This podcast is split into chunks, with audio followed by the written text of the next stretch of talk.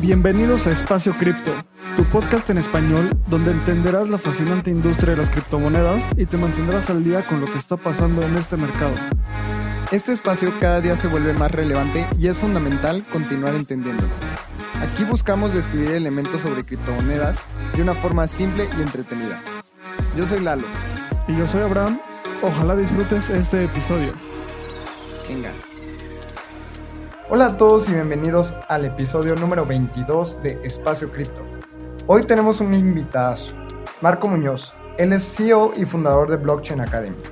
Es speaker y conferencista reconocido en el ecosistema blockchain en Latinoamérica. También es mentor y desarrollador en proyectos de la misma tecnología. Marco es reconocido por su gran aporte al ecosistema blockchain y por ser uno de los primeros referentes y profesionales en Latinoamérica que ha educado a más de 3.000 estudiantes y contribuido a la comunidad. Antes de empezar el episodio con Marco, los dejo con nuestro patrocinador oficial Bitso. Usar, comprar y vender Bitcoin y otras criptomonedas es más fácil de lo que te imaginas. Bitso es la primer plataforma regulada en Latinoamérica que te brinda acceso de forma simple y segura. Puedes comprar criptomonedas desde tu celular profundizar tu trading con herramientas especializadas o potenciar tu negocio con los beneficios de esta tecnología. Únete a Bitso y libera tu dinero. Marco es CEO y fundador de Blockchain Academy. Es speaker y conferencista reconocido en el ecosistema blockchain en Latinoamérica, así como mentor y desarrollador de proyectos en la misma tecnología. Es reconocido por su gran aporte al ecosistema blockchain en Latinoamérica y por ser uno de los primeros referentes y profesionales en la tecnología y ha educado a más de 3.000 estudiantes y contribuido a la comunidad. Mark, ¿cómo estás? ¿Cómo estás el día de hoy? Hola, ¿cómo están? Bien, muchas gracias. Gracias por la invitación. Oye, Mark, pues primero que todo, gracias por estar aquí. Hemos colaborado en varias cosas, así que te consideramos un amigo de Espacio Cripto. Y hoy queremos hablar de un tema que para nosotros es de lo más importante en cripto, que es la educación. La educación en cripto, cómo entender, cómo empezar a, identificar las fuentes más importantes en las cuales vas a poder obtener conocimiento. Y creemos que tú eres una de las mejores personas en Latinoamérica para hablar de esto, porque literalmente tu empresa y tu carrera está enfocada en educar a la gente en el ecosistema. Esto a través de Blockchain Academy México y otros varios proyectos que, traes en puerta. Primero, me encantaría entender y que nos cuentes cómo surge Blockchain Academy México, cómo empezó, de dónde salió este proyecto. Cuéntanos.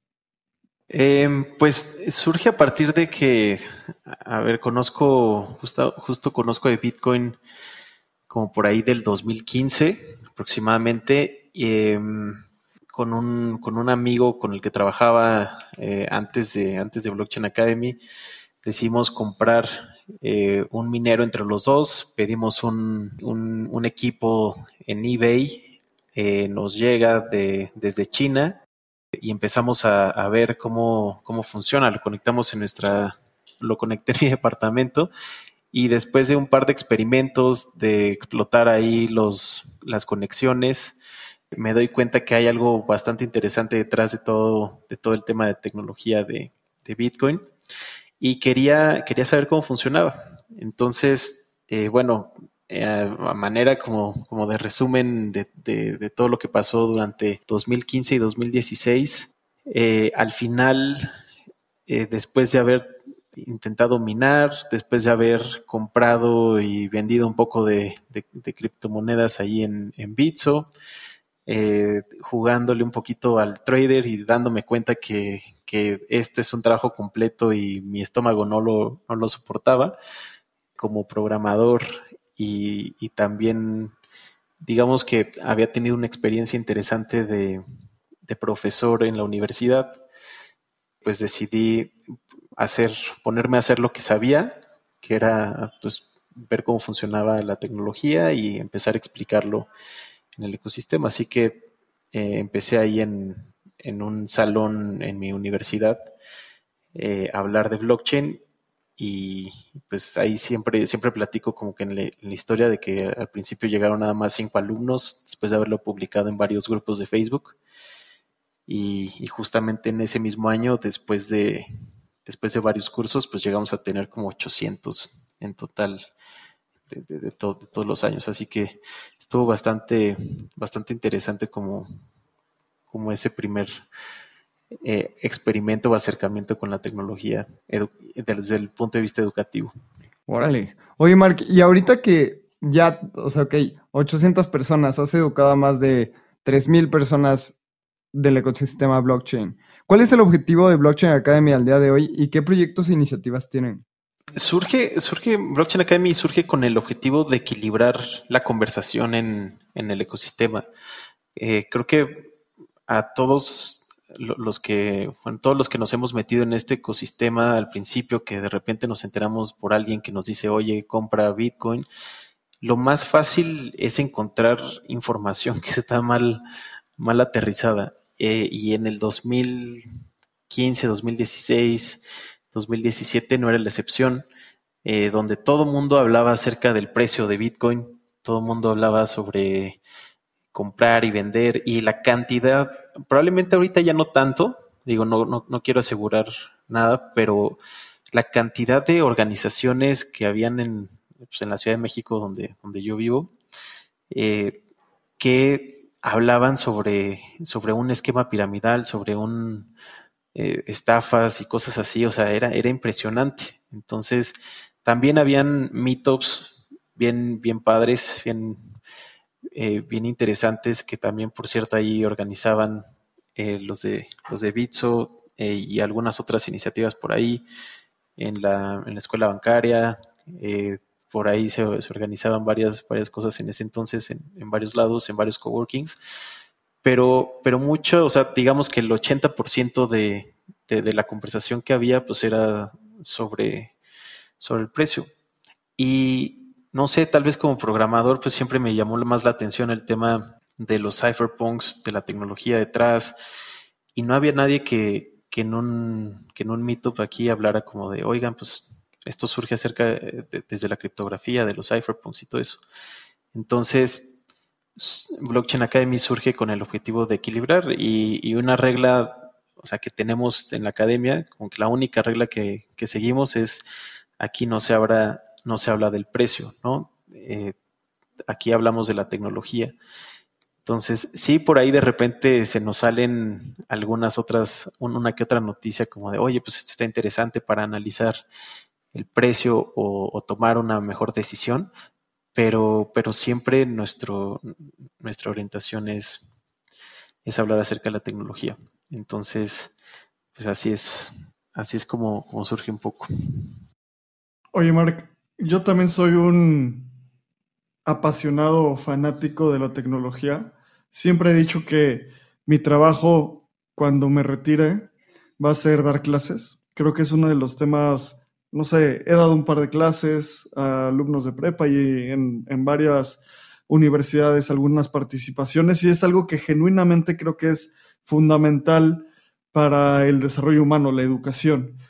Me encantaría entender contigo, tú siendo un programador y alguien que sabe sobre cripto, ¿por qué decidiste dedicar tu carrera a la educación en blockchain y en cripto? Pudiendo ser tantas otras cosas, ¿Por qué la educación? Porque mm, creo que, o sea, desde, desde, muy, muy pequeño he sido eh, bastante autodidacta y algo que por alguna razón llegué al tema de programación de manera, de manera digamos, personal, de manera autodidacta. Eh, cuando entré a la universidad elegí, o sea, todo el mundo me decía como, oye, pues tú vas a, tú vas, eres muy bueno en las computadoras, eh, era el, como, que el, como que el que siempre hacía todos los trabajos y las tareas de la clase de computación súper bien y todo lo demás, eh, pues ahí a medias. Pero em, siempre dije, bueno, no, no, voy a, no, voy a estudiar computación porque no quiero que algún profesor como que me dañe me dañe mi, mi, futuro, que, que, a lo mejor me toque un profesor malo y que de repente eso que tanto me apasiona, eh, de, repente ya no, ya, ya, no me guste. Entonces estudié eh, primero eh, matemáticas, estuve dos años en la Facultad de Ciencias ahí en la UNAM, y por alguna razón eh, por otro tipo de planes, pues me cambié a ingeniería, que mi objetivo también era estudiar ingeniería mecatrónica y acabé estudiando ingeniería industrial, ¿no? Este, era como que este camino por el, por el cual buscar como mi pasión y decir, oye, me quiero dedicar a, o sea, la sociedad me dicta de que ahorita tengo que tomar mi decisión para dedicarme a esto toda mi vida. Entonces, para mí era, para mí era como, eh, no, ¿y qué tal si me equivoco? Entonces, eh, no tenía yo problema en, cambiarme, en tomar otra decisión, pero sabía que al final no importaba lo que decidiera, me iba a dedicar a algo relacionado con, la computación. Y cuando estaba estudiando ingeniería industrial, eh, me, topé con una iniciativa bien interesante que tiene la Facultad de Ingeniería, que se llama Proteco, y es como un, un proyecto de becarios como de alto rendimiento, donde te meten como que muchísimas materias o prácticamente como que las más importantes de la carrera de computación en solamente un semestre. Eh, tienes como todas las tardes, como de, una de la tarde como a cinco de la tarde, así intensivo, varias clases. Y aprendí de, siendo ingeniero industrial, era el único de, mi carrera que estaba en ese programa y aprendí base de datos, redes, Linux, eh, web, eh, un poco de seguridad, en fin, entonces, ¿cómo funcionaba este programa? Es que primero te daban los mismos alumnos durante seis meses estas mismas clases. Y la única condición que te ponían era, pues no tienes que reprobar ninguna, si no por ahí hay alguna, no sé, alguna penalización, ya no me acuerdo cuál era. Y te, recompensaban, te daban como un, una paga, eh, como a manera de beca después de que termina el semestre pero la condición era que después tú replicaras ese mismo sistema a los, a los que venían. Entonces, pues ya te, si pasas todas las materias, te gradúas como becario. Es ese, ese proceso en el que eres estudiante le llaman prebecario. Y ya que después de que pasas todas las materias, te vuelves becario y te vuelves también pues profesor. Entonces, estuve toda mi carrera dando clases a los mismos, a las nuevas generaciones que venían en camino y además también en intersemestrales pues das clases al público en general. Entonces eh, ahí aprendí, experimenté, me probé como, eh, supe lo que era improvisar una clase, supe lo, supe lo que era dar una clase muy buena, eh, supe lo que era como manejo y control de grupos y que a pesar de que no era tampoco como que un gran reto porque estabas pues con tus mismos compañeros de la, de la carrera, eh, fue algo que dije, oye, esto está, esto está bastante interesante, estoy aprendiendo muchísimo más a la hora de dar clase que cuando me lo estaban explicando a mí. Entonces así fue como pude encontrar el equilibrio entre lo que me apasionaba, que era computación. Dije, oye, estoy aprendiendo mucho porque lo tengo que enseñar. Y por ahí dicen que eh, solamente se puede explicar lo que se sabe bien y, pues además pues estaba en ingeniería industrial que, bueno, pues como que tampoco era mi pasión, pero al final fue una carrera que me gustó mucho y que aprendí a complementar con el tema de, sistemas. Entonces, eh, pues por eso decía que ya al final pues solamente me dediqué a hacer lo que ya sabía, era como un poco de, dar clases y, y la tecnología. Estoy 100% de acuerdo con lo que dices, porque yo también creo que una de las formas más profundas en las cuales puedes aprender un tema es enseñándolo. Y a mí me encanta cómo después de cinco años, seis años en, el ecosistema cripto, en el espacio cripto, de repente en las comidas, cuando empezabas a hablar, bueno, cuando yo empezaba a hablar de este tema, si ahorita me escuchara hablar, decía tal vez una sarta de estupidez, que diría como, ¿qué es eso? Y hoy, o sea, como que te sientes muy cómodo hablando de esto que nos, que nos encanta. Creo que también el tema es, y creo los tres hemos estado de repente cuando grabamos una conferencia o de repente cuando grabamos un Trading Nights con, con Mark en Blogdemy en el canal de YouTube o cosas así y empiezas a repasar todos los conceptos, es como, hmm, no me acordaba de que esto era tan importante o no me acordaba de que esto era un elemento prácticamente esencial que con la práctica hasta se te olvida Y cuando lo vuelves a enseñar es como, ok, creo que, creo que aquí tengo que regresar a mis bases. Y al menos yo, cuando, cuando estuve las dos veces contigo en el canal, Mark, es como, ok, repasando mi trading básico, te das cuenta de las cosas que estabas haciendo mal o bien antes de dar la clase o antes de platicar del tema. Y después también es como una lección muy importante para uno mismo el decir, ok, creo que tengo que volver a las bases o esto que enseñé ya ni lo aplicaba y ahora que lo enseñé tiene todo el sentido de volverlo a aplicar, ¿no? Hay, hay una frase por ahí que dicen, lo que bien se aprende jamás se olvida, pero de todas formas eh, hay que estar conscientes de que pues, el cerebro es un músculo y uno siempre debe estar ejercitándolo y repasando y repasando y repasando. No porque ya hiciste un día pierna en el gimnasio, quiere decir que ya jamás vas a tener que hacer otra vez. Entonces es muy, es, muy común eh, que cuando estás en un tema, pues dos años después regresas, te vuelves a aventar ese, mismo tema o 30 minutos después o no sé, eh, o, ves cómo lo explica alguien más y dices, ah, no lo había visto desde ese punto de vista.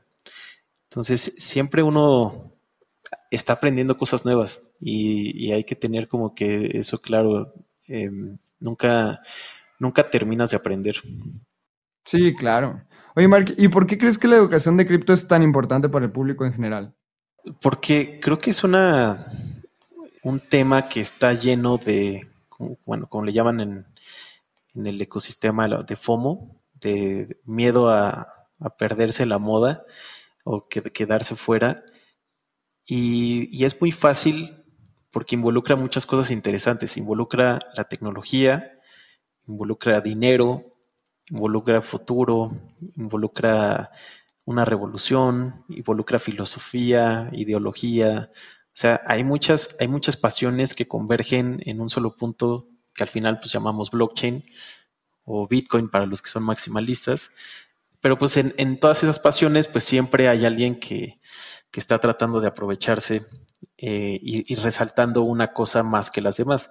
Y en este caso pues creo que el, tema del dinero, el tema de las inversiones, el tema de, tratar de hacerse millonario lo antes posible porque lo ha pasado, porque hay gente que sí se ha hecho estúpidamente millonaria de la noche a la mañana simplemente porque estuvo ahí antes que muchas otras personas, pero eso no quiere decir que, así tiene que ser siempre o, que es lo único importante. Hay muchas personas que el tema de, del dinero probablemente eh, pues les dé igual y que les resuelva otras cosas todo lo que significa esta tecnología. Entonces, en otros países probablemente hay, iniciativas de educación eh, más enfocadas a, otros objetivos que cumplir, pero creo que en Latinoamérica es muy fácil que la gente se vaya por el tema de las, estafas. Es, un, es una zona muy fértil para, para hacer estafas, para eh, hacer conversación que no está bien orientada. Y bueno, han, llegado eh, conmigo personas después de dar una conferencia como que llorando y diciendo, oye, ayúdame a recuperar mi dinero porque fíjate que mandé dos mil pesos a una cuenta y me dieron no sé qué moneda y, ya no me lo quieren regresar. Y, pues no, ese tipo de cosas eh, se resuelven con educación. 100%, justo creo que a mucha gente que está en el, en el espacio cripto nos ha pasado eso. O sea, yo he contado la historia de que una de las tías que más quiero me habla y me dice, oye hijo, ¿tú qué sabes de Bitcoin? Mi vecino también le sabe, ¿puedes hablar con él? Y yo, bueno, a ver, vamos a hablar. y pues era un señor de 75 años que no sé por qué usaba Telegram, pero alguien lo había abordado en Telegram y le había mandado dinero. Y veías las fotos y era claramente una estafa, como en Superbad en cuando sale McLovin con su ID. O sea, una persona que googleó, no sé, Nevada Driving License y le puso una foto en Paint y era como, híjole, falta justo tanta educación y necesitamos ayudar a, que esta gente, pues cada vez caigan en menos de estas cosas porque son muy nocivas para, para el ecosistema. Alguien que lo estafaron hace tres años siempre o va a pensar por mucho tiempo que pues esta, esta tecnología es una estafa y justo por eso creo que uno de los temas más importantes de educación es que encontrar contenido de calidad es muy difícil. Tal vez ya que llevas cierto tiempo, sabes qué fuentes buscar, sabes dónde, dónde encontrar la información que te interesa, pero tú que llevas años en intentando educar a la gente, ¿por qué es tan difícil encontrar contenido de calidad? Sí, a ver, creo que creo que podemos irnos un poquito más atrás. O sea, el, problema de la educación en blockchain es un reflejo del problema de, la educación en cualquier tema. O sea, ¿por qué? Digo, a veces se, nos hace fácil decir, ah, pues hace falta educación en blockchain en México o en Latinoamérica o en tal país pero no, no nos detenemos a pensar que hace falta educación en, en, México, punto. O sea, y, el problema de que no entienden blockchain no es, no es un problema de blockchain, es un problema de que para entender blockchain necesitas saber de criptografía, de matemáticas, de, de, computación, de redes, de finanzas, un poco de historia, economía. Eh, entonces llega un momento como que pues la gente no, tiene, no está acostumbrada a tener una metodología de estudio, no está acostumbrada a leer. En, pues en, México o en Latinoamérica tenemos una de las tasas de, lectura muy, muy, muy por abajo de, otros países. Eh, y, en, y, en, el momento en que pues surge una tecnología de estas, pues no tenemos las herramientas para ponernos a la par de otros países porque se necesita muchísima lectura. Necesitas, ¿cómo le haces para, para aprender algo que nadie entiende, pero y que nadie sabe, que lo hizo, que lo hizo una persona anónima en internet, a, la cual no, puedes acudir con él y no le puedes decir, oye, explícame, vente a darme una charla de blockchain acá a tal universidad. ¿Cómo le haces para aprender algo de una persona que es canadiense que habla ruso, que vive en quién sabe dónde, que tiene 17 años, eh, que tampoco pues te va a contestar como que un tweet así de rápido y ni sabe quién eres del otro lado del mundo y que hablan idiomas totalmente diferentes.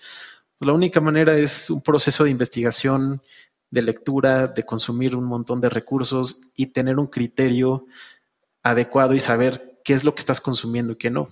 Pero si nunca lo habías hecho, para lo que sea que te dediques en tu vida, pues vas a tener un montón de barreras a la hora de que se te ponga enfrente un tema como blockchain.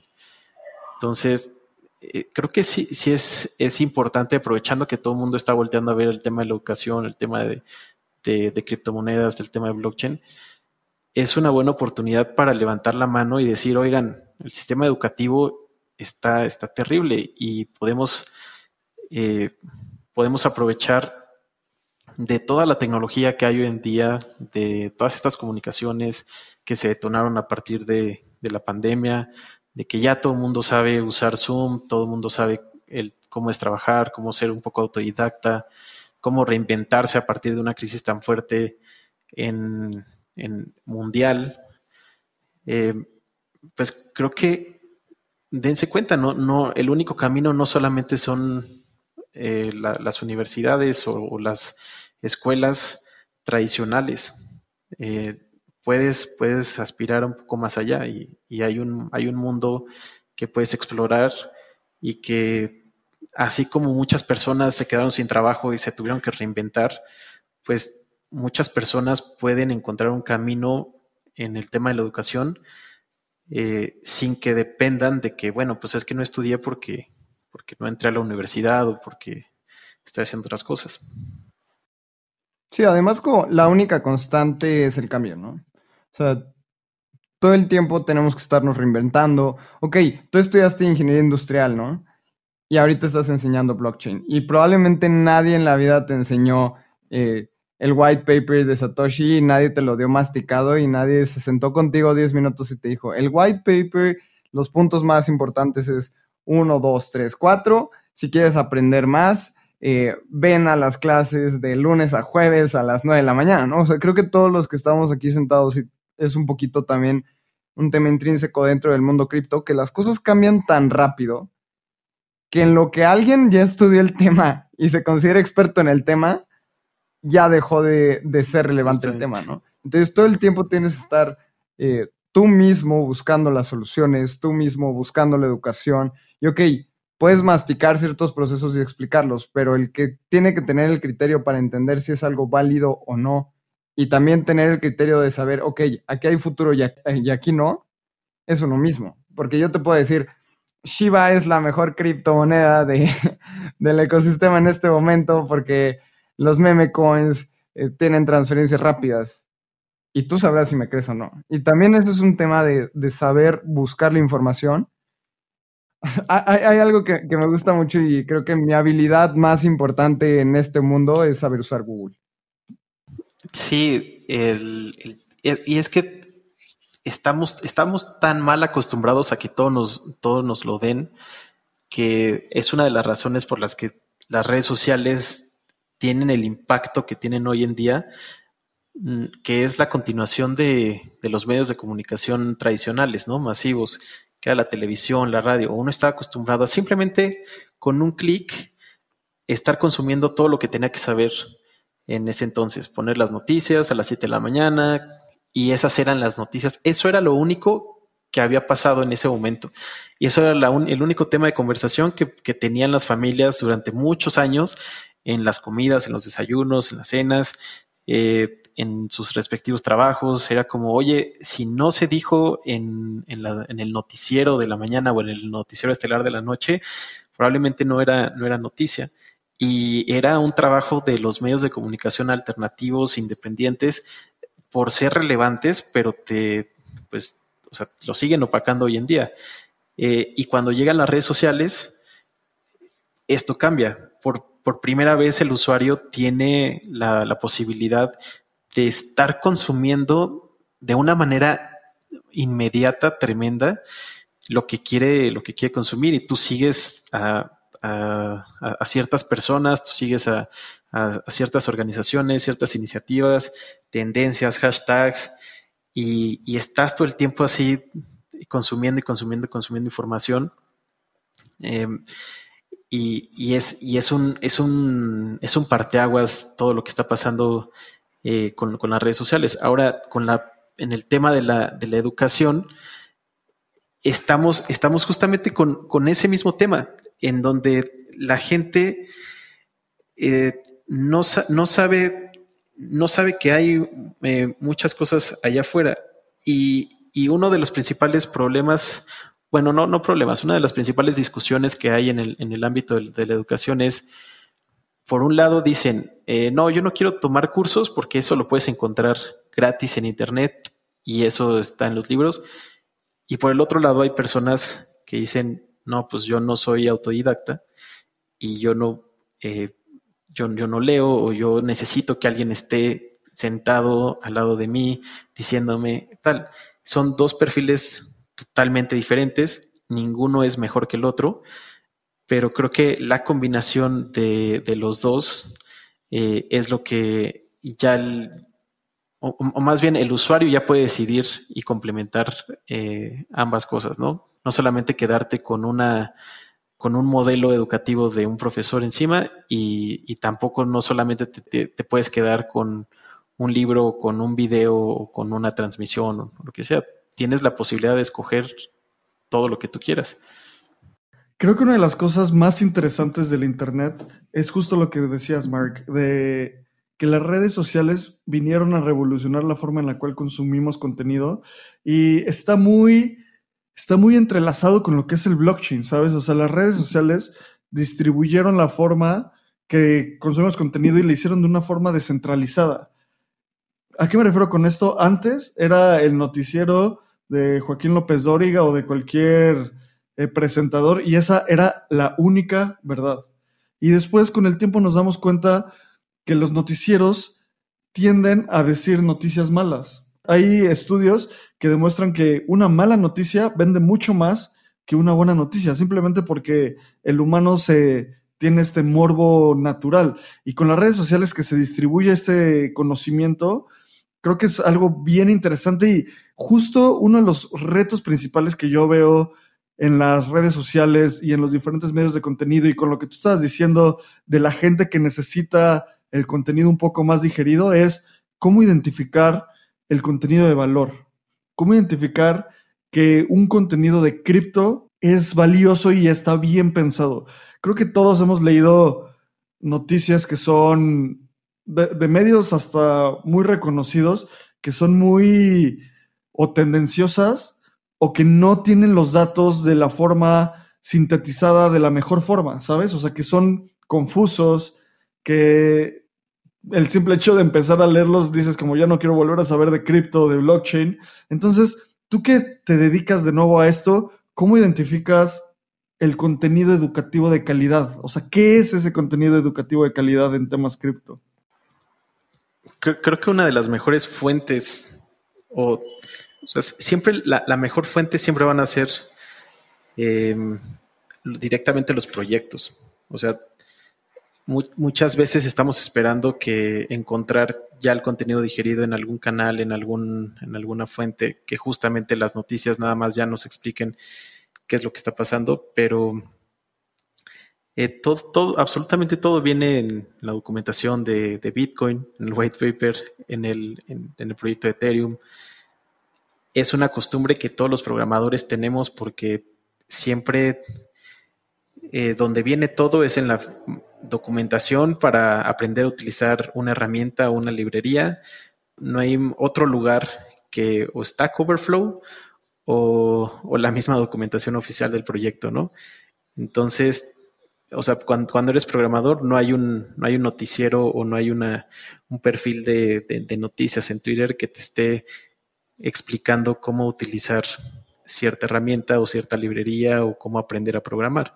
Nadie habla de, pues, de ese tipo de contenido. Entonces, la única fuente donde tiene, donde puedes obtener las cosas es directamente eh, el equipo de desarrollo, ¿no? Y por eso las comunidades de programación son súper fuertes porque eh, entre ellos pues se ayudan a resolver problemas y, su objetivo es entender cómo van a eh, aplicar ahora esta tecnología a un nuevo problema que se está presentando y, pues los canales de, de, comunicación de Discord de programadores, los foros de programadores, justamente pues así surge blockchain con uno de los foros más fuertes en ese entonces, con la lista de correos electrónicos de los cypherpunks.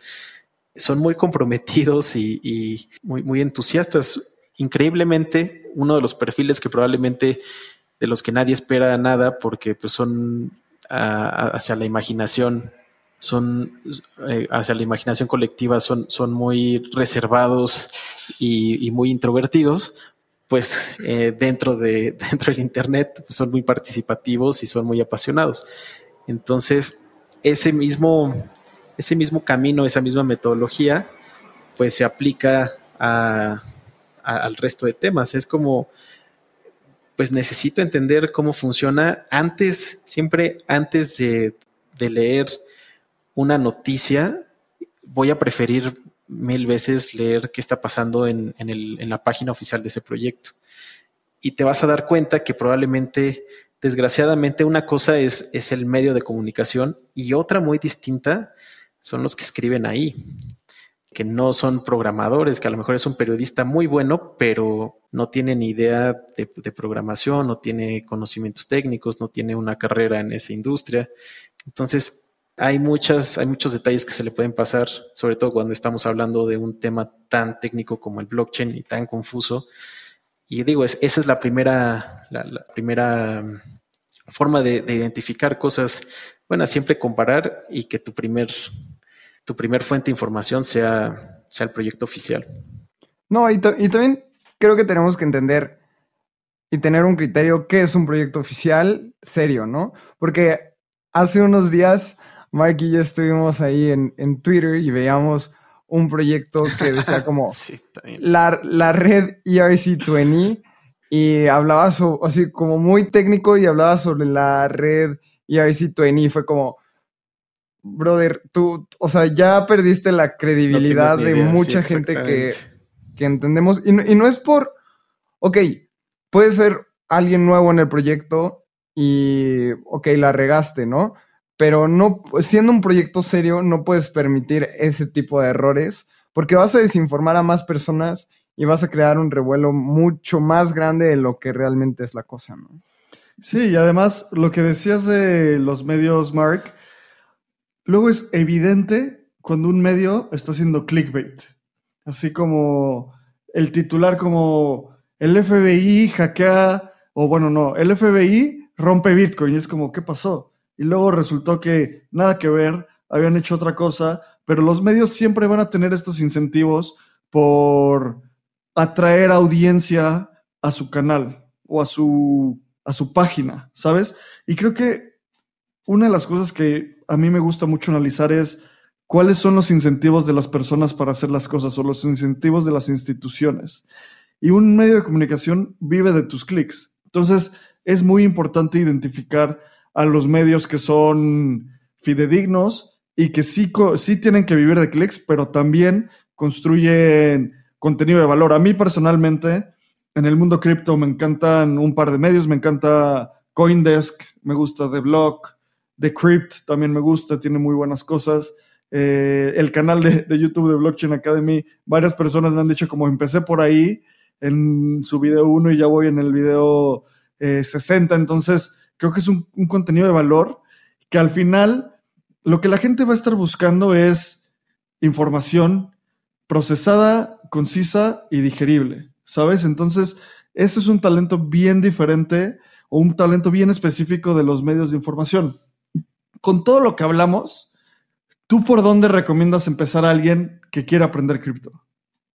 Justo, justo con, esos también. Eh, digo, obviamente porque, bueno, represento esa, esa, iniciativa, pues Blockchain Academy está, está orientado en, en que la gente aprenda desde cero, pero a, ver, todo, todo está en los proyectos oficiales y en los libros. Yo les recomiendo, no les doy como la, solución hacia un problema superficial que es aprender cripto o, blockchain, sino que les recomiendo que adopten la cultura de la lectura. Todo, absolutamente todo está, está en los libros. ¿Y por qué? Porque estamos bueno, a nosotros nos pasa, ¿no? En, este podcast, en, los videos de YouTube que, grabamos nosotros, eh, pues estamos limitados a, una hora, a, que la gente tiene, está, no, o sea, está peleando por su tiempo, eh, por la atención con otros, con otros canales, y, y, tú le tienes que decir en un video de una hora un montón de información y que se llevan con un aprendizaje, que se queden con un aprendizaje. Pero de hecho, de hecho nos han dicho en, el canal, oye, está bien interesante todo lo que hablaste, pero, pero oye, haces videos de dos horas y media, no tengo tanto tiempo para eso, ¿no? Y es como, bueno, pues si no tienes eh, dos horas y media para tu educación, pero pues si tienes tres horas para aventarte una serie en Netflix, pues no puedo hacer, no puedo hacer mucho. Creo que también existe el reto, ¿no? Porque tal vez la serie de Netflix lo, lo logró hacer entretenida. Y eh, creo que nosotros tenemos el reto de hacer las cosas entretenidas porque sí, o sea, tal vez aventarnos una conferencia de un viejito de 80 años platicándonos sobre la teoría de la relatividad puede ser muy interesante, pero no lo voy a escuchar tres horas. Es, eso, eso tienes toda la razón. Ese es, ese es un, bueno, esa es una de las razones por las que las nuevas iniciativas educativas de contenido pues le están ganando a, a las universidades a las secundarias, a las prepas, que, no se preocupaban en lo absoluto por hacer contenido atractivo. Ahora, independientemente de, de, si te tardas una hora o tres horas explicando y lo haces atractivo o no, eso no pasa con los libros. Los libros no tienen prisa, los libros están ahí, ahí está el contenido. Entonces tú puedes llegar y consumir 10 minutos, 15 minutos, tener una lectura, eh, tener tus anotaciones, eh, si tienes prisa o no tienes prisa, ahí vive y, en cualquier momento puedes, lo puedes seguir consultando. Entonces, ese es, ese es como una costumbre que pues la gente debe de, adoptar. Bueno, no, no debe, más bien les recomiendo que adopte, ¿no? Sin querer imponer nada aquí. No, y además los trabajos está como, están cambiando, así como está revolucionando la educación, probablemente eh, hay puestos en, Google o en empresas de tecnología o estas nuevas empresas revolucionarias que entienden que probablemente no aprendiste todo en la universidad, ¿no? que tal vez tú, Mike, eres ingeniero industrial, pero supiste programar y tal vez no tenías el papelito de ingeniero en sistemas, pero demuestras que puedes programar igual o mejor que un ingeniero en sistemas y ya no es el tema de, sí, me senté cuatro años en un salón de clases y probablemente ni entraba a clases, pero ya tengo mi papelito de, de ingeniero en sistemas, ¿no? Entonces, creo que todo esto conlleva una eh, revolución de educación y de, y de cómo procesar el contenido y cómo la gente aprendemos. Y también como para esto me gustaría saber cuál es el futuro de Blockchain Academy, porque creo que va muy relacionado a este tema. Sí, pues, eh, o sea, el, futuro de, la academia es tratar de, generar contenido que le, que, le guste a la gente. Por, un lado, ese contenido que no se está dando en las universidades y que no se va a dar eh, próximamente, porque las, las universidades o las escuelas en general sin hablar en particularmente como que de, alguna universidad. O sea, el sistema educativo en, Latinoamérica es muy lento, es muy burocrático. Entonces, o sea, en lo que ellos se enteran, en lo que ellos proponen, en lo que ellos aprueban, en lo que ellos implementan y consiguen un experto o alguien que sepa y se los transmite correctamente a los alumnos, pues ya, ya blockchain ya no es, ahora viene la otra tecnología. Entonces, lo que están haciendo las, universidades, pues es colaborar con, diferentes iniciativas, aprovechando justamente esto también de la pandemia, pues es como, oigan, pues ustedes que están, que, ya lo hicieron, que ya están ahí, eh, pues vengan a colaborar. Entonces, el, objetivo de, Blockchain Academy es llevar, por un lado, contenido que no están dando las, el, sistema educativo. Eh, y por otro lado, también acercar otro tipo de contenidos que probablemente para nosotros se nos hacían imposibles. A mí es algo que me vuela la cabeza el tema que, por ejemplo, en YouTube te puedes convertir en quien tú quieras, ¿no? Eso dice también nuestro, nuestro video de, bienvenida en, el canal de Blog de mí, pero es que es verdad, es, es, es, una, es algo en lo que todos los que formamos parte de la iniciativa creemos en serio ustedes se pueden convertir en, lo que ustedes quieran eh, en un clic de distancia o, a la hora de abrir cualquier libro, pero no estamos acostumbrados a, eso, a, creérnosla, no estamos acostumbrados a, salir a la calle sin un título o sin, sin, que alguien nos diga que sí podemos. Eh, entonces, es, un poco eh, tratar de, de traer, de acercar a la gente a través de la comunidad. Eso, eso siempre ha sido súper importante en Blockchain Academy. Porque no solamente es tomar un curso, es más bien generar una comunidad, ¿no? Muchas veces la gente no toma una carrera o no toma una decisión correcta de lo que le hubiera gustado estudiar porque no, no sabía que eso existía, no sabía dónde estaban esas comunidades, no sabía que eso se podía aplicar y todos creo que llegamos a un punto de tomar alguna decisión porque tuvimos cercanía con esa comunidad, porque nuestro primo nos dijo, porque fíjate que yo fui a una, una vez a tal evento y ahí conocí a, un economista o a un financiero interesante, o porque fui a... Y, de repente encuentras ahí como una, un chispazo que te, que te dice, oye, eso está, eso está interesante, pues eso voy a estudiar o voy a seguir investigando de eso. Entonces, es algo que no pasa mucho en, grandes universidades, al menos en Latinoamérica. Eh, el tema de acercar contenido que está limitado eh, en, español, que está limitado en ciertas comunidades y que pues dicen, oye, pues ahorita necesitamos un montón de arquitectos, un montón de abogados, un montón de contadores. Bueno, ¿y qué pasa con las carreras interesantes o qué pasa con la tecnología interesante, energías renovables, blockchain, inteligencia artificial, machine learning, aeroespacial, ¿por qué solamente es, es tema de, pues de, unos cuantos o de los mismos países de siempre? ¿Y por qué no nosotros tenemos que estar esperando a que una universidad nos, nos lo ofrezca? Entonces, es tratar de decirle a la gente, oigan, pues pueden empezar aquí en Blockchain Academy, pero, pero además tomen en cuenta que, hay un mundo allá afuera, que hay una comunidad que los acompaña, que además eh, es contenido curado o es contenido que, no es nada más un, un, curso de X plataforma que se encarga de, de, maquilar contenido todo el tiempo, que también ese es un tema. O sea, porque a pesar de que hay muchísimas iniciativas allá afuera, llega un punto en el que pues caes en el tema de, pues bueno, a ver, necesitamos maquilar y necesitamos hacer y, consiguen influencers y consiguen este, gente que, no necesariamente es, eh, está preocupada por el tema de educación, solamente quieren likes, solamente quieren, quieren, followers y entonces caes en un círculo vicioso.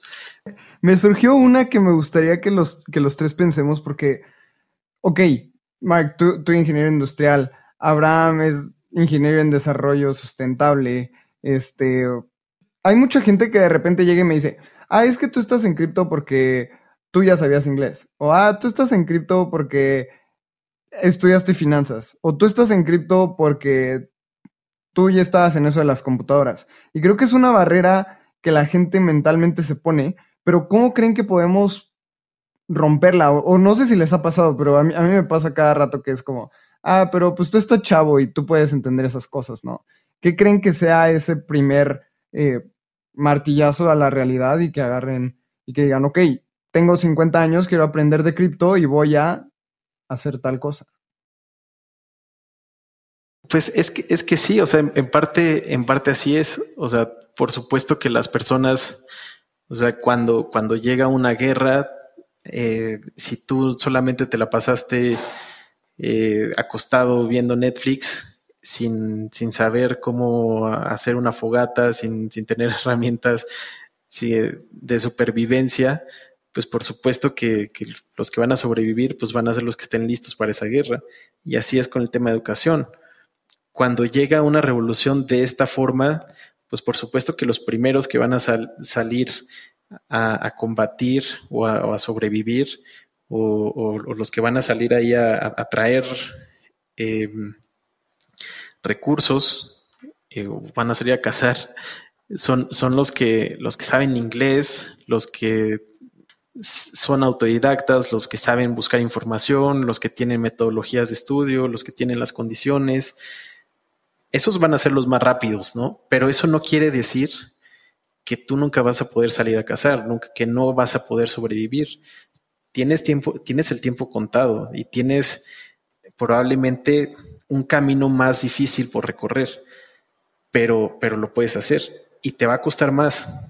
Y, pues obviamente no esperes que al que estuvo todo el tiempo metido los viernes en la biblioteca, eh, que sacrificó noches eh, de, de, fiesta, que en vez de estar eh, haciendo ciertas cosas, estaba eh, experimentando, experimentando, eh, emprendiendo, eh, estudiando, que él que se la pasó jugando ping pong en su facultad, este, nada más ahí en, sus horas libres, pues obviamente esas personas pues van a, van a tener un camino más, más difícil, pero pero no quiere decir que, no lo puedan lograr. Solamente pues, tienen que recuperar el tiempo perdido, ¿no? Y cómo, cómo recuperas ese tiempo perdido, pues desvelándote el triple, sacrificándote, saliéndote de tu zona de confort.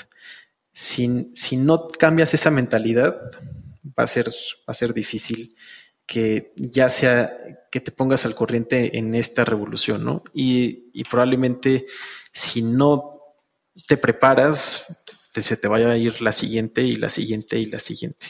Yo creo que yo tengo una perspectiva un poco diferente. Estoy de acuerdo con todo lo que dicen de la gente que tiene la iniciativa por hacer las cosas, pero creo que ahí partimos desde el hecho de que todos tenemos las mismas oportunidades y eso no es cierto. Simplemente es, es evidente y es claro que en alrededor del mundo, no todo el mundo tiene las mismas oportunidades.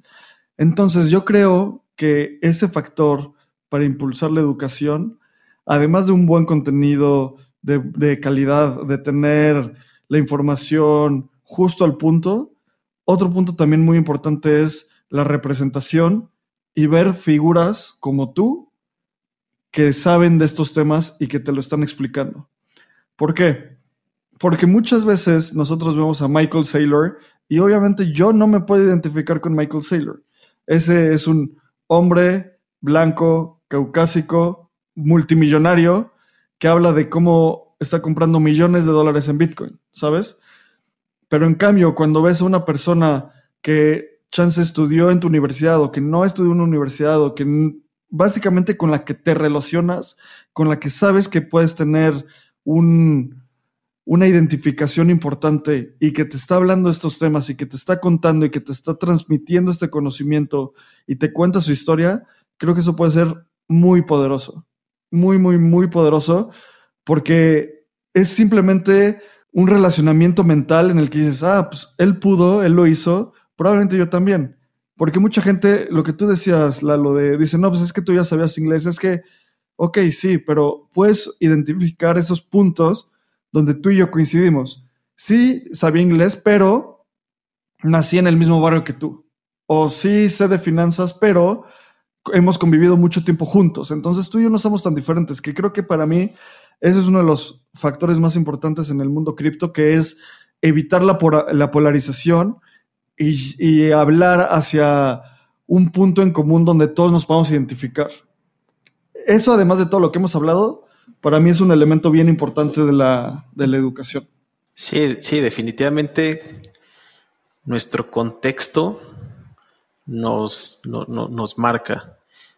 Por ahí, por ahí hay una frase que, me dejó pensando mucho cuando la escuché, que es infancia es destino. Y está bastante interesante porque, eh, pues, por un lado dices, sí, pues sí, es cierto, eh, pero por otro lado, es, esa frase significa, ¿qué puedo hacer para que a partir de un contexto cambie mi destino? O sea, y un camino, el camino que todos recorremos día a día, primero es luchar contra tu infancia, contra tu contexto, contra tu familia. Esas son, digamos que, tus, tus más grandes impulsores, pero también son tus más grandes barreras. Y uno debe de tener y, estoy de acuerdo contigo, Abraham, porque muchas veces es como, pues, a ver, ¿cómo le, pides a una persona que, que, ha tenido cierto contexto y que jamás, eh, y, que, no sabe que hay allá afuera, que pues de repente aprende inglés y no sabías ni siquiera que existía el inglés allá afuera porque tienes otro contexto y, cómo te pones a exigirle las mismas cosas. Pero de alguna manera eh, debe, debes de de, encontrar ese, ese chispazo que te saque tu zona de confort. Y si logras encontrar esa, esa pasión, ese chispazo, ese descubrimiento y salir de, tu zona de confort, romper tus barreras, va a ser una reacción en cadena que, te va a llevar a que cambie tu, forma de, pensar y que ya no sea como el dónde, dónde lo puedo encontrar o, o, qué es eso, más bien es ¿Cómo le hacemos para que suceda? Ok, ya vi que blockchain y que cripto es la tendencia. No sé inglés. ¿Cómo le puedo hacer para que, para que sepa inglés? ¿Cómo le puedo hacer para que con mis recursos, con mi contexto, aprenda inglés? Y después aprenda esto, y después aprenda esto, y después. Y al final, es, esa es como la, la magia de, o, cómo le hacen las historias estas que escuchamos de repente de, bueno, pues esta persona no tenía esas oportunidades y llegó. La única diferencia es que esa persona siempre se preguntó cómo le puedo hacer para que suceda. Sí, a, mí hay un libro que me encanta que se llama Outliers o Fueras de Serie en español de mm, eh, Malcolm Gladwell, que habla sobre las 10.000 horas de, de entrenamiento, ¿no? Que dice, ok, si tú quieres llegar a ser eh, un buen programador, tienes que darle 10.000 horas. Y creo que eso es algo que todos le podemos dar a, lo que queramos lograr. O sea, si quieres ser Cristiano Ronaldo, bueno, pues primero empieza pateando el balón 5 horas al día, ¿no? Si quieres llegar a ser un programador, pateale. Si quieres llegar a ser un músico, o sea, tienes que hacer tus 10.000 horas. Y sí depende mucho del contexto, como dice Abraham. Tal vez, y, suene súper crudo, que tal vez ninguno de nosotros tres lleguemos a ser un Michael Saylor. Pero ¿qué podemos llegar a hacer para sentirnos plenos al, final del día con, la labor que estamos haciendo? Espacio Cripto, siempre Abraham y yo hemos dicho, vamos a hacer mil episodios mínimo. Y es como, ok, tal vez no seamos Michael Saylor, pero le vamos a dedicar mínimo mil episodios y ver a dónde llegamos. Y creo que también eso es un tema de constancia que en el mundo cripto es lo que más se necesita. Ok, compré en 60 mil dólares Bitcoin, pero ahí es cuando te tienes que cuestionar, ¿en verdad es una tecnología que va a valer la pena en el largo plazo como inversión o no? Y si estoy aquí más por un tema filosófico que por un tema de inversión, y si estás aquí por un tema de revolución más que por el precio. Y es muy válido decir no, y es muy válido decir sí, pero creo que ese criterio también te lo tienes que hacer en un tema muy, muy, muy real. Creo que todos estos puntos que estamos hablando, cuando de nuevo hablamos de los primeros principios, son cosas de, de libertad y de cuestionamiento. De cuestionamiento que hay allá afuera, qué más puedo hacer, cómo puedo empujar un poco más mi barra. Y nuestro, el contexto de las personas depende muchísimo para esto y también su grado de libertad. Una persona que vive en un régimen tal vez totalitario o que está oprimido sin libertad financiera, va a ser muy difícil que salga de o que llegue a tener estos cuestionamientos. Entonces, justo una de las cosas que nosotros siempre hablamos es cómo Satoshi fue esta, esta persona, este ente, que nos vino a dar mucha libertad y un grado de cuestionamiento bien profundo, que creo que es algo que todos debemos de tener. Y para cerrar, Mark, siempre hacemos esta pregunta a todos nuestros invitados y es, si pudieras decirle algo a Satoshi, ¿qué le dirías? Em, no, no sé, creo que, creo que más que más que gracias, me gustaría saber qué, otra cosa sabe él que nosotros no sepamos. Porque a, mí me gusta pensar que, que Bitcoin eh, se ideó desde el principio con un, con un objetivo multiplanetario, donde, donde el, tema de, la escasez de los minerales eh, y ciertos recursos pues, va a ser un problema insignificante a la hora de que podamos tener tours espaciales y que la gente, que, bueno, que las empresas, los países puedan inyectar oro y otros minerales a la tierra. Eh, uno de los principales fundamentos por el que hoy en día está basado el, dinero fiat, ¿no? Eh, tener reservas de oro y cosas así.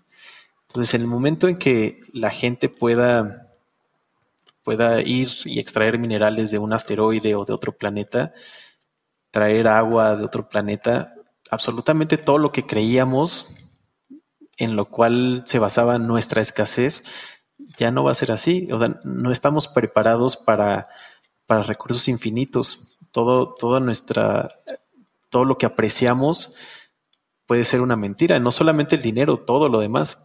Y Bitcoin es el primer recurso tan escaso, exactamente tan escaso como ningún otro. Tal vez en, el, en el universo, podría decir es el único que sabe perfectamente el ser humano que hay 21 millones de bitcoins que se van a producir hasta el 2140.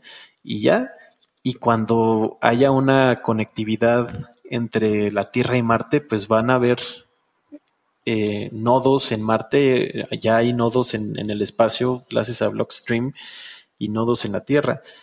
Entonces va a estar muy difícil que eso se apague. Probablemente tenemos este proyecto para, para muchos años. Entonces, no sé, se me hace algo eh, estúpidamente increíble, estúpidamente ideado y, me cuesta trabajo creer que simplemente fue una, una casualidad, porque los mismos correos de Satoshi hablan de que él cuidadosamente contactó a las personas que ya habían estado trabajando en las tecnologías que hicieron realidad eh, Bitcoin. Y les dice como, oye, ya, ya, ya solucioné eh, lo que tú habías, en lo que tú habías estado trabajando tanto tiempo. Dicho eso, o sea, me gustaría preguntarle qué sigue, qué, o sea, no sé si viene él de algún otro planeta, no sé si viene, no sé si es una tecnología extraterrestre, no sé si viene del espacio. O sea, estamos, estamos frente a frente a una tecnología que no estábamos acostumbrados a cuestionarnos. Nadie, nadie, nadie, o sea, nadie estaba acostumbrado a cuestionar el dinero desde hace muchos años, mucho tiempo. Probablemente mm, sea el mismo, eh, el, mismo, el mismo cubetazo de agua de, frente a la realidad cuando nos encontremos con que los viajes en el tiempo existen, cuando hay vida en otros planetas. Si ahorita nos está costando entender cómo funciona la criptografía y cómo funciona el dinero y estamos en una guerra tremenda de ideologías de cómo crees eh, el dinero, eso no lo respalda absolutamente nada. O sea, no esperes que estemos preparados para cuestionarnos la vida inteligente de otros planetas o otras galaxias. Eh, no estoy diciendo que Satoshi lo sea, pero probablemente ese tipo de inteligencia necesitamos para estar preparados para, para, otras cosas que vienen, que vienen más adelante. Y, y, el tema de la coincidencia que hay de que Hal Finney, el primero que hizo una transacción con él, esté congelado, me vuela la cabeza. Creo que hay, creo que hay otras cosas que, que poco a poco se nos van a ir revelando y pues quisiera que nos la platicara lo antes posible. wow. No sé, me, me encanta. Me encanta que, que, pensemos tan allá y que, y que podamos cuestionarnos tantas cosas. Como dices, o sea, si en 2021 nos estamos cuestionando apenas qué es el dinero. Exacto. me, me fascina. Mike, pues nos quedamos con esa pregunta. ¿Cómo te podemos encontrar en redes sociales? Me pueden encontrar como arroba marcomu-bajo, eh, ahí en mis, en mis redes sociales, Twitter, Instagram, eh, LinkedIn como Marco Muñoz y pueden seguir la iniciativa que represento, que es Blockchain Academy México, arroba blogdemi. Buenísimo. A mí me pueden encontrar en Twitter como arroba Lalo Mi correo es lalo arroba espaciocrypto.io. Abraham. A mí me pueden encontrar como Abraham CR. Mark, muchísimas gracias. Seguro tendremos que hacer otra, otro podcast con, para hablar de, todos los temas que no solo son educación. Y nos vemos en la siguiente. Muchas gracias. Gracias a ustedes. Les mando un fuerte abrazo y saludos a toda la comunidad de, de Espacio Cripto.